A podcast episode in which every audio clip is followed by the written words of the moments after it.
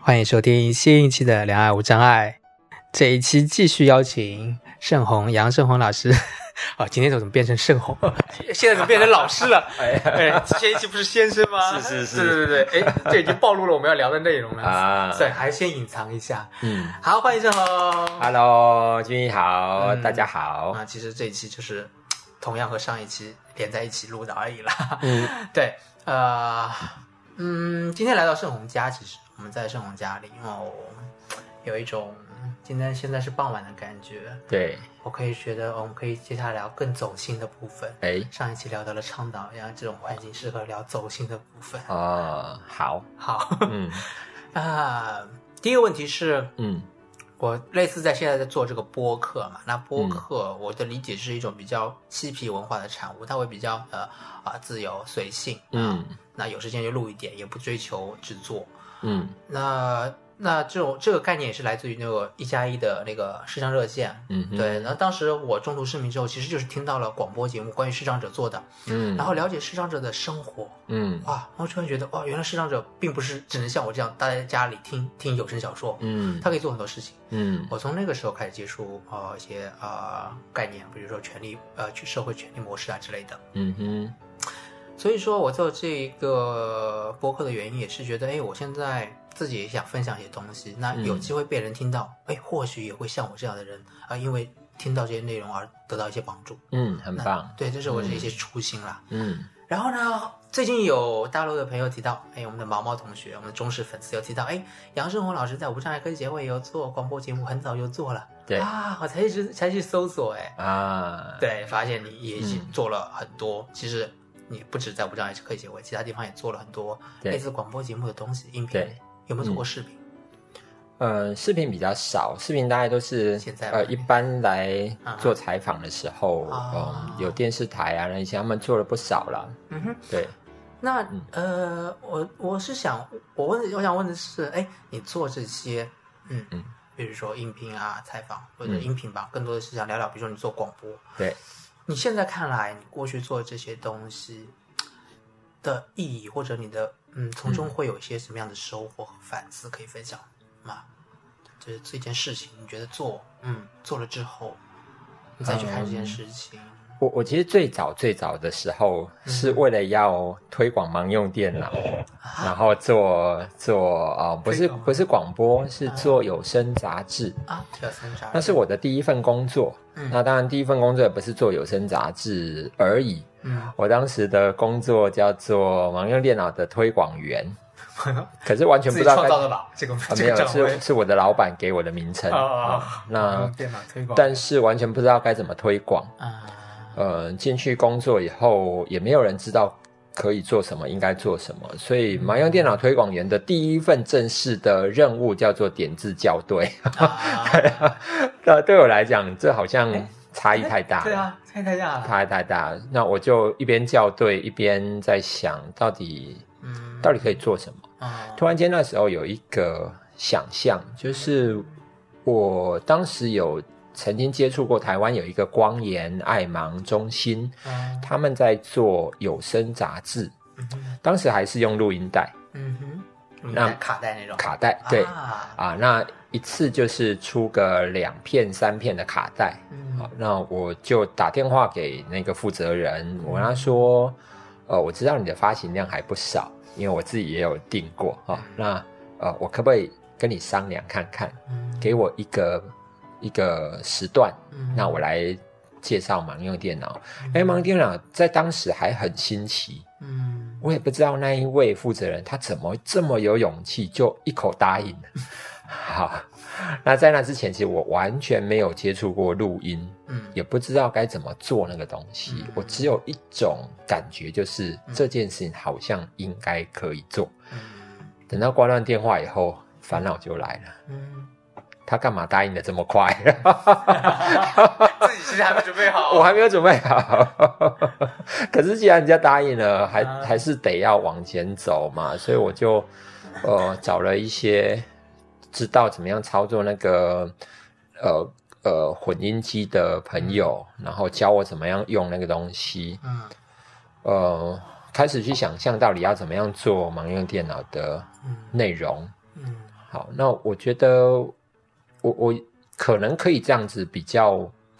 比较自豪的说，就是说我我从小就有一个我觉得还不错的天赋哈，就是是什么呢？可以把很复杂的东西用比较一般人可以接受的方法嗯，去讲去清楚讲清楚哦描述，或者把它呃转化成那个样子。所以当时呢，我就有一个念头，就是 电脑太复杂了，嗯我想要让一般人。一般的视障朋友，他们还不知道电脑是什么的时候，把它想象成一台冰箱，这实在太疯狂了，怎么可能？那里面要介绍，我们有当时有学校有上一个一门课叫做计算机概论哦，哎，慢点慢点，我想问一下，你是对呃，你应该是 RP 吧？呃，呃，是是 RP，所以说你之前就是你对电脑是有视觉呃，没有接触没也没有有没有没有也没有，对对对对，但我我大学时期曾经本来要走程序设计的啊的工作和方向，所以我那时候也学了这个东西。 ，OK，对，那对电脑有一点点概念啦，那所以呃，我也知道把它当成冰箱，这实在太疯狂，太夸张。了，可是我就就就就坚决就是要这样。坚决用这个框架，用这个对对对对照对啊好，所以我就看你跟跟老师找嗯来老师谈说，我们可不可以变成那个样子，怎么办，嗯然后来呃介绍嗯所谓的电脑里面的几大部门哈，那个输入、输出还有中央处理器哦。嗯然后为了这件事情，我编了一个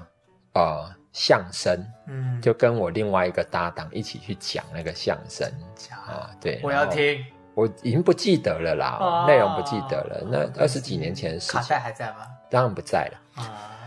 那我印象很深刻的是，当我六期做完了，六啊我级，我跟大家 say goodbye 嗯哈、就说呃我们的那个就告一个段落了哈、嗯结果没想到我收到了一封信，嗯这封信给我很大的鼓励，嗯是一个视障朋友写来的，嗯可是他不是用点字，是用一般的明眼的字。嗯嗯后来人家念给我听，我才知道。嗯，原来对方不知道我是视障者，所以呢，他请了明眼人帮他写写这封信，然后来一直问说为什么要停，他觉得听了这个很有趣。嗯好，这达到我的目标。啊，第二个让我觉得很有信心的人的人呢，是一个当时小学二年级的小朋友，嗯一个盲生全盲的小朋友。他遇到我的时候，他一听到是我的声音，然后他就很开心，然后开始念起我，诶，那个呃，电脑有什么机呢？有中央处理机，那这台机呢是什么？就就开始讲起来了，就啊就讲我那一个呃相声的内容，啊，非常的开心。嗯真的啊是 怎么会有这么忠实的听众呢？是好，那当然后来也没有继续做那个东西。嗯可是我我就有一个嗯嗯嗯印象，就是只要我用一般人的语言嗯去说我希望说的话，嗯那是可以达到我希望的改变社会的效果。嗯，所以这件事情一直存留在我心里面。我到呃后来在做盲人电脑推广的时候，嗯上了各式各样的节目，嗯然后学着写新闻稿。嗯呃，我还记得我印象很深刻的是，曾经创造了一个很很难得的经验，就是有一本书叫《EQ》。嗯哼，那这个 EQ 呢，当时非常轰动，出版的时候非常轰动。对，那有一种对，那我试着跟对方谈好了，就是点字版本同步出版。嗯好，那做到这件事情呢，就要设法包装，让社会大众知道。嗯当时台湾的电视新闻，大家抢着要越早播越好，所以六点半就开始播新闻，播到八点。嗯我还记得那时候的记者会，嗯就安排在六点多钟。嗯为什么？因为当时做现场直播的设备还没有那么普及的状况之下，我们竟然有一个非常疯狂的想法，就是要做现场连线。这种小新闻要做现场连线，怎么可能？是可是我们做到了。嗯就是去说服人家说这件事情太有趣了，你能够想象一般人可以看到的东西变成一点一点的东西，是让朋友也马上摸得到吗？嗯然后就说服了一些记者朋友，嗯他们就来做现场连线。嗯所以这让我觉得嗯媒体是可以嗯可以被沟通的。嗯好，那后来我为了盲人电脑推广，也上综艺节目，然后去去耍宝，去把那个电脑弄成一个很好笑的东西，让大家看到是让朋友也可以用电脑。嗯呃，也是因为这些经验，当我开始做视障者的就业推广的时候，我发现其实很多人之所以很难接受视障者做按摩以外的工作，嗯是因为很难想象视障者呃还能够做什么。嗯那他们的想象方式就是自己把眼睛闭起来，嗯，我连走路都有问题，怎么可能做这些事？对，好，那再加上大家对于视障的理解，就是完全看不到，他们没有办法理解什么叫做低视能，还有一点点视力的朋友。嗯为了这件事情，就开始找资源，嗯然后我觉得社会是被需要被教育跟沟通的。嗯嗯，最快的方式当然是透过媒体，嗯可是我也没那么多的钱，也没那么多的能力去买电视，嗯所以呃，找到一些资源就去买广播的时段。啊，那就开始做啦。好，那邀呃各各个领域我接触到、认识到的这些视障朋友，各行各业，就邀他们来现场。嗯我又有一个便利，就是一般的名言主持人有很多不太知道该怎么问或者不敢问的，我都敢敢直接问啊。我就例如说，我访问过那个全盲的招牌师傅，广告招牌的师傅，嗯我就问他说：“啊，你看不到这样子，怎么设计呀、就看不到啊。啊”，对，这种话一般人怎么敢问得出来？ 会觉得伤害对方啊。对，可是我第一个我知道我不是有恶意，第二个我知道只要对方心里是准备好的，这根本不会是伤害，嗯，而且我们可以聊得很愉快。嗯哼也因为这样的便利，所以呃，我可以很自在的去问很多我想问的问题。嗯，那当然，在做广播上面，我不是一个很有经验的人，嗯所以我就会搭配一个广播界的前辈一起来主持。一个挺好心的女生，嗯，我搭档过很的多不止一位啦，哦，对，好，那呃，在这样的一个搭配上面，当然后面就越做越熟练了。嗯我做了第一个节目，那时候还做现场，嗯，然后哎，有你一总是走在走在时代前面，哎，我发现，对二零零二零零三还零四年的时哇候哦，OK 做现场，嗯对，那呃本来都是两个人一起上节目，啊，他有一天到楼下的时候，突然告诉我说他接到一个紧急的事情，得要去处理，嗯要我自己去上现场，嗯真是吓死了，嗯自己一个人接 call in。嗯好，那这些经验都是一个累积啦。嗯到了最后，哦，我觉得，呃，最后做广播的时间是在二零一四年吧，还是一五年？有点不太确定。那时候在做什么？对，那那个时候也还是一样做视障者的就业的宣导，哦但是会放进一些东西，就是一般人对于视障者有很多的迷思。嗯那我想要用一些实际的例子来告诉大家，那些迷思是有问题的。嗯我觉得你像一般人一想到市长，哦，听听力一定比较好，嗯嗯好，那触觉一定比较好。嗯那因为我是呃长期服务视障朋友，加上我自己也是，所以我就会用一些比较生动有趣的方式来比喻给大家听。嗯那希望能够去扭转社会的一些刻板印象。嗯，大概做了一年吧，最后那个节目做了一年左右。嗯，对，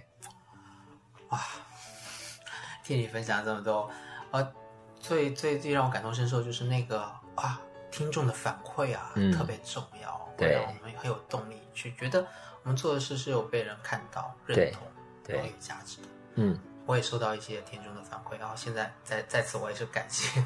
给我写信的听众朋友们，你们的反馈点点滴滴，我听着都看着都很感动，所有的回复我都有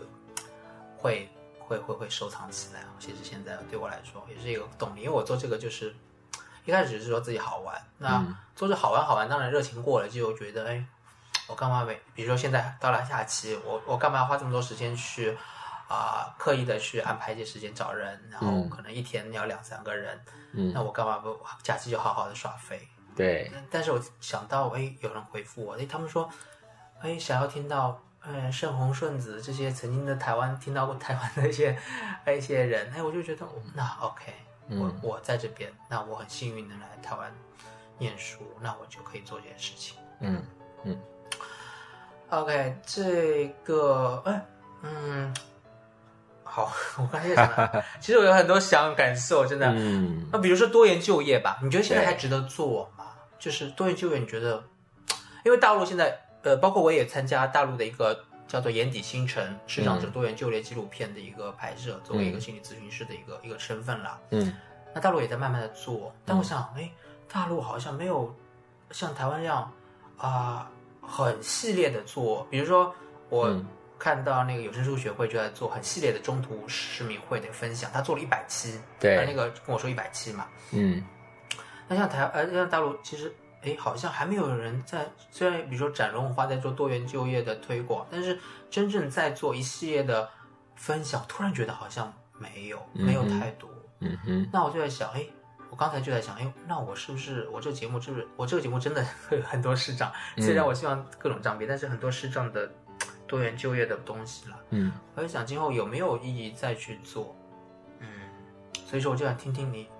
在现在二零一九年，你嗯觉得多元就业会不会仍然是一个很重要的议题？是对视障者，嗯，我我得这样看哦，就是嗯视障者要做多元就业，他的挑战是大的。嗯好、所以呃，我也得说，如果自己要选择做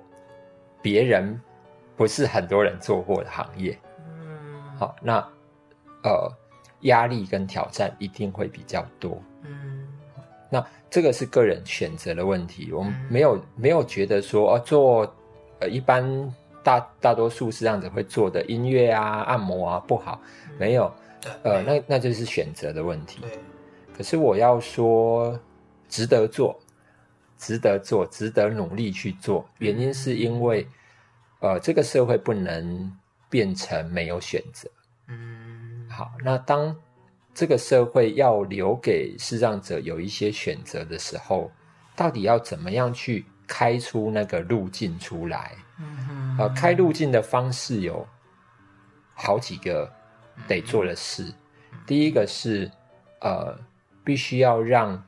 一些已经开始走的人的经验被分享出来。嗯，好，那开始走的人的经验呢，他也许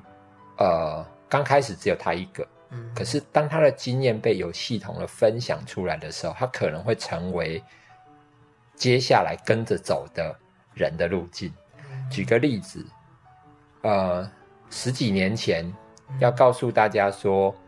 呃，看不到你可以去学着煮咖啡，嗯这没有人会去理你的。对，可是偏偏就是有一个搞不清楚状况的人，嗯他开始去去呃煮咖啡，然后是开始去考证照，嗯，虽然他还有一点点视力，嗯可是也开始被讨论说，哎、好像透过用听觉也可以去辨认打的奶泡到底对还不对。嗯这些路径没有人走过，嗯哼只有他第一个开始走，他一定辛苦。嗯可是当他开始走了以后，他的经验就会变成被复制的对象。嗯那他的经验要怎么样被看到？嗯这就需要有一股力量嗯帮他整理，帮他分享。嗯好，所以我觉得，呃，这是第一件事情可以做的，嗯它会带动接下来的跟随者。嗯哼可是它可能不太能够去创造出一些新的行业，嗯也就是说，分享经验代表了，也就是嗯呃，你们可以再继续跟着走。嗯可是会不会跑出另外一个哦，机械工，嗯这没有人做过的事情，嗯恐怕很难。好，这就要做到第二件事情，就是呃，要开始让视障朋友有比较丰富的想象，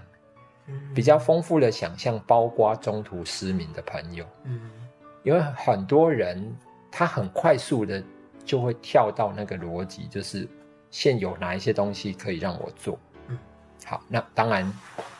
我我也不会反对他，如果要这样选对，可他如果意愿不是那么高，我就不喜欢按摩啊，就是不适合做音乐啊，嗯那我就要给他另外一个功课，就是那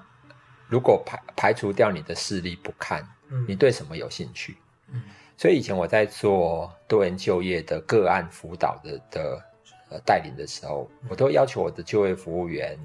要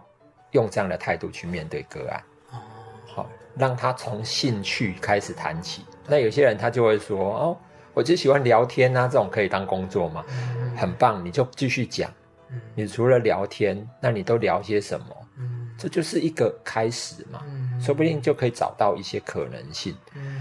那第三件事情要做的就是，不只是视障者要有丰富的想呃丰富的那个想象想象嗯，而且在服务的人也要跟着有丰富的想象。嗯而且服务的人他不是只有丰富的想象而已，他还要多一个东西叫做新科技和新技术的嗯的理解。嗯好，那呃，对我来说，另外一件事情得做的就是，这些在做多元开发、多元就业的服务的人，嗯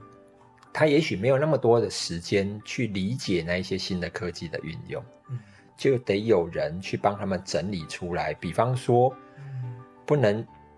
现在还一直存留在十年前的印象，这是真实的案例哦。十年前的印象是，哦，是这样子哦。如果他如果看不到的话，就是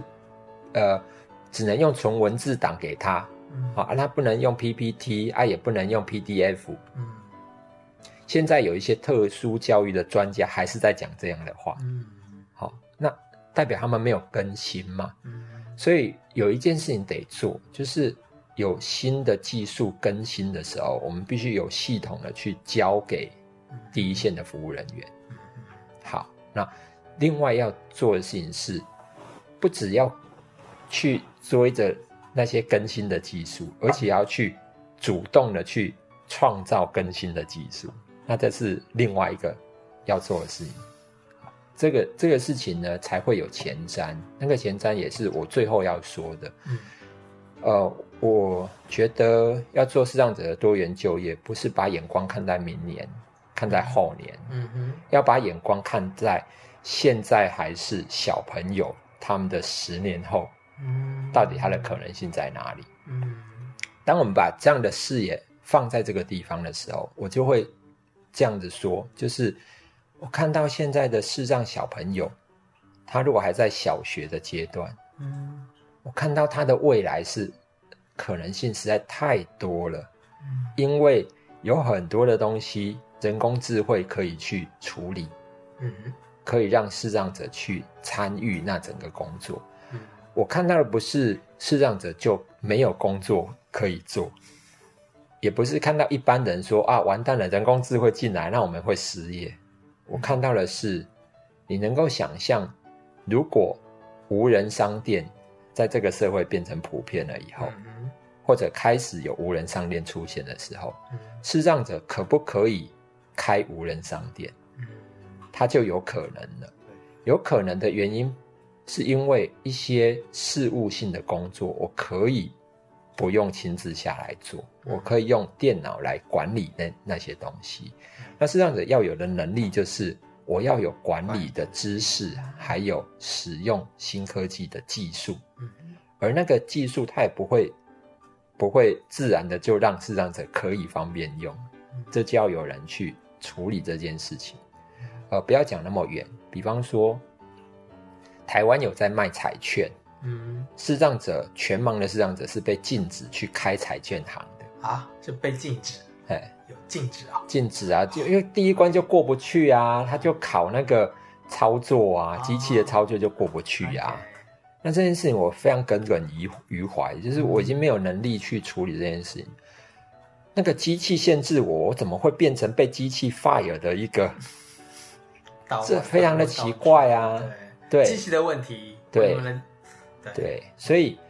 呃，机器它可以自动化，不等于视障者就可以嗯顺风车的去使用它。嗯也就是新科技、新技术嗯需要有人去关注它的无障碍的界面，还有相关的立法。嗯嗯这也是我看到小朋友要开始让他们有丰富的想象跟可能，因为他会跟电脑在一起工作，嗯哼而电脑也不是要学学写程式设计，嗯哼是要让他知道，呃，就像现在人现代人都会知道，我上网就可以找到我要的很多的知识跟答案，嗯但是不会检索、不会搜寻的人，他就不知道该怎么办。嗯好，所以呃，会使用新的技术去当成自己的工具，这是我们看到十年、二十年后视障者的希望。嗯所以有太多的可能性是存在的，但是这些事情得要逐步的有人去做啦。对，有，嗯，其实有点想到我之前思考的点，就回到大陆的背景，其实回到最重要的，或者我们现在着力点可以从教育，真的是从教育，因为我嗯们、我们的特教其实还是在发展中，但是我觉得嗯后端这些，有前端，就像你嗯说的，现在的小朋友，那现在小朋友如果教育中还是被被保护、嗯被限制。啊，包括这些科技，他们的老师都不认为他们可以学，那那真是一场灾难。因为没错，现在在改变，他们十年后嗯，对缺少这方面的人就就会就会觉得哎很可惜啊。对，对，而且我觉得比较可怕的是，很多人都会觉得啊、那个到时候视障朋友很棒啊，你们就可以怎么样，就可以怎么样，充满了无限的幻想，但是不切实际，就如同我前面有提到那个电动车的状况一样。好，所以说多元就业其实是一个，我觉得也是一个，我刚才其实问出来，我觉得很傻，其实它真的是一个永恒不变的话题啊。但是它可以是一个着力点，从就业，因为就业是一个比较切实际的事情嘛，因为嗯啊生活嘛，你要就业、要赚钱，嗯那从这个切实际的啊必要紧要的事情切入，你其实可以做很多事情啊，嗯教育的跟上啊，然后无障碍的跟上，都在可以在这个点上去去去着力。对所，以我突然觉得多元就业那就是一个不变的话题，它是一个不变的重点。嗯嗯。好，哎，那我听到你家是有动物吗？我家有乌龟， 它为什么这个时间很活跃 呃，因为它肚子饿了，啊？但不， OK 但是不是我负责喂它这啊样 ，OK 啊，我以为是那个，因为我听到一些水的声音。然啊？后我就在想，哎因为因为我接下来想要再把你拉到一个位置，就是你嗯个人的职职涯转折，嗯到一个心理师，嗯，然后我就想到你的 YouTube 上面有一个叫活水，嗯，叫什么活水源泉，活水源泉，大家可以关注，对，嗯会讲一些身心灵的东西，是对。对然后我刚才想，哎，是不是你家也有活水的一个设 置，有水滴的声音，保持一种活水的状态啊？对啊，所以说就，然后好，因为啊、再呼应一下开头，我们一直就要杨胜宏老师呢，因为胜宏现在是一位啊、叫实习中的心理师嘛，是实习中的心理师将来一定很快就成为一位正式的心理师，而且他出了是人生第一本书嘛，对还是第二本呃，如果是大众化的书是第一本啦，大众化的对书啊我之前写的啊是那时候也算对对对倡导，嗯呃，之前写呃那那个比较不是啊对对大众，另外我之前写完整的写书了，有写了两本啦，啊一个是啊哈视障者的呃职业重建，嗯哼这样的职业重建的一个交战手册，这样。啊，OK，哎啊，另外一个是电话服务的那个手册。啊，都好实务型啊，哇对，OK OK，嗯，那这一次的出的书是可以介绍一下吗？呃，这本书呃可以说是我的自我的反思跟看到了一些人事物的心得啦。嗯哼哦，那这本书的书名叫做《看不见的看见》，嗯那有一个副标叫做《重新转动人生的二十三堂课》，心是心脏的心，啊好、哈，重新转动人生对，好，那为什么不是用心呢嗯？出版社曾经给我啊嗯呃改了那个字，叫用心对转动啊，对，但是我坚持要改回重新。嗯哼，为什么是这样改？一语双关啊，一方面是一语双关，另外一方面是用心太用力了。啊，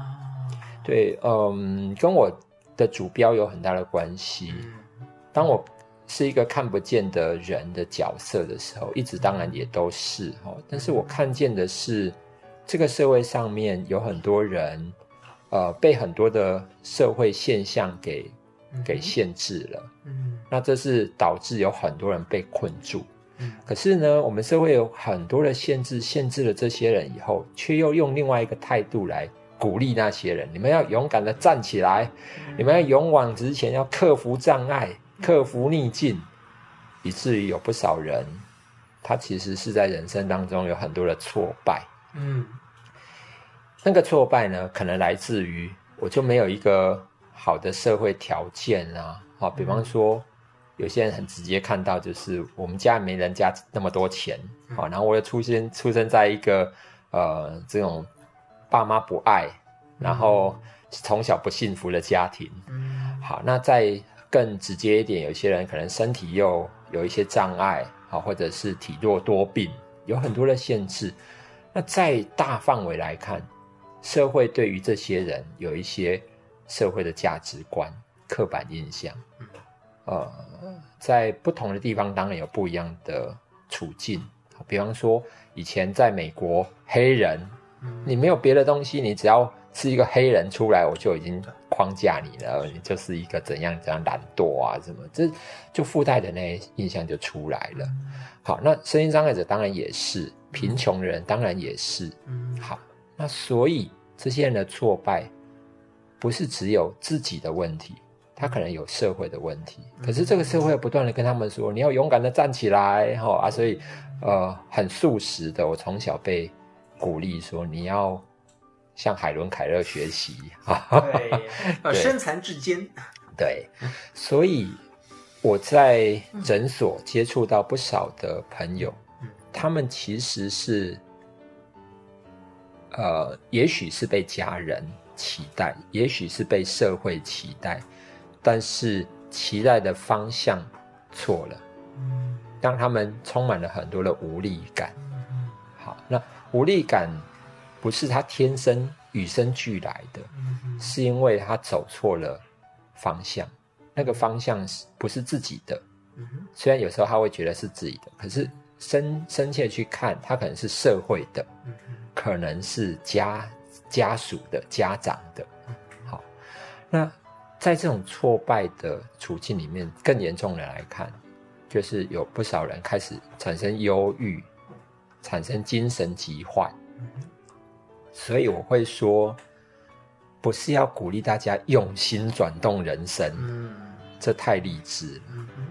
从心转动人生的目的是，我可以是一个有选择权的人，嗯，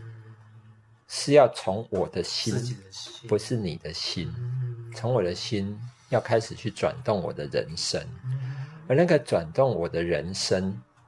我可以是不被家人期待的那个方向。嗯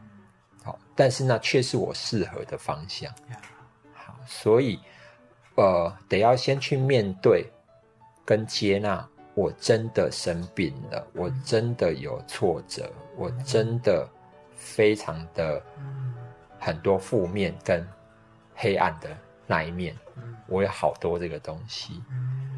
那只有面对那就是我的时候，才会看到在黑黑暗的背后，哈、哦，还有阴影的背后，其实还有另外一个东西，叫做我的阳光在哪里。所以那才叫做全然的真我啊！所以我我希望能够透过这一本书嗯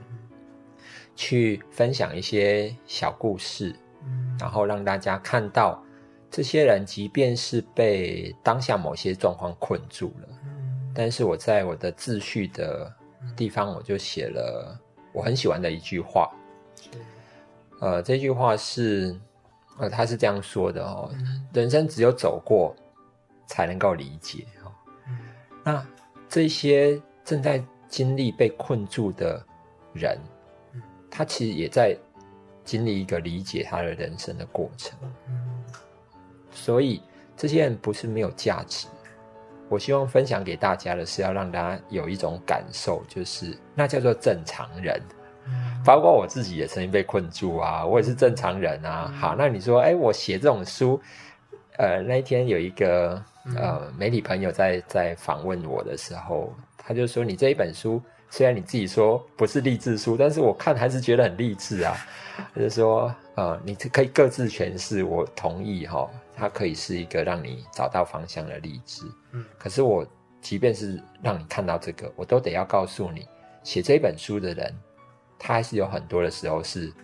是很悲观的，嗯还是有很多的阴影，嗯还是有很多的黑暗。嗯哼，好，所以我哪一天很颓废的在你面前出现的时候，你不要指着我的鼻子说，你都鼓励别人，你看你自己都这样，嗯，没有哦。本来在这本书我呈现出来的嗯真实的我，也有负面的那个部分，所以那个叫做全人的，全人的真实。嗯好、所以呃，我不希望让大家有太用心的感觉，嗯，才会坚持。我不是要用心，我要重新。这个书名，读了书名就像读过一本书的感觉 啊！原来核心思想在书名啊！ 是，啊好，太好了嗯啊！不用买书了， 嗯，如果我的话可以让大家开悟，那也不错 啦。嗯，为什么是二十三堂课？那是一个巧合，因为我只能写出二十三篇文 章。要交稿了是 吧？呃，对，哎，开玩笑啦，就嗯，但那呃，听起来好像里面会有类似二十三篇文章的感觉，是吧是，啊，呃，有一些嗯文章里面分享的故事啦，我我尽可能比较不是用心理学，比较不是用心灵、嗯心灵成长的那一种论述的方式啦。嗯我我比较希望能够讲讲讲故事。啊，那讲故事对我来说，口语表达我比较有自信哦嗯讲故事我觉得呃还蛮擅长的。哦对啊可是呢，当变成一个文字讲故事的时候，嗯其实对我来讲还是辛苦的就啦让。Siri 帮你写啊，你说他写啊，嗯，不是写字的问题，是写的文句架构的问题。呀呀呀呀对，那那个东西，呃，我我比较希望能够让大家去看到故事本身嗯，跟我后面会有几句短短的话，要去点出那个故事，我想要传达些什么。哦，比较希望能够聚焦在这件事情上面。嗯呃，你不用去探究说哎这个故事，呃，那个真实的人在在哪里呀、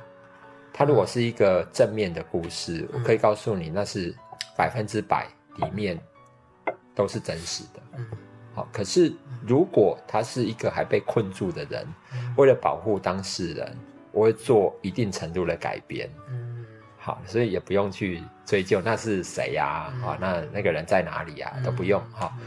那第二个是，呃，如果里面讲的细节让你觉得没有那么引人入胜，那也不是我的目的。哦我的目的是希望你掌握到故事的简单的架构，嗯还有故事简单的内容，嗯但重点